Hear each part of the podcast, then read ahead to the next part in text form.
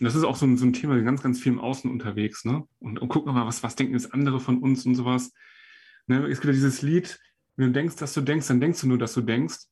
Wir müssen, wir müssen aus diesem Kopf raus, aus diesem verdammten Wirrwarr im Kopf, weil immer wieder kommt diese Spirale, du kommst immer wieder in diese Gedanken rein, du kommst da nicht raus. Das heißt, durch diese Meditation kommst du zwangsläufig zu dir und auch ein Stück weit schon ins Unterbewusstsein rein. Weil, weil da, da, da, wenn du wirklich etwas verändern willst und du auch dazu bereit bist, dann kommst du nicht umhin, diesen Weg einfach mal zu gehen. Weil sonst kommst du nicht weiter. Du kommst immer wieder in deinen Kopf zurück und dann kriegst du immer diese Bestätigung von diesen Mustern, die immer wieder da sind.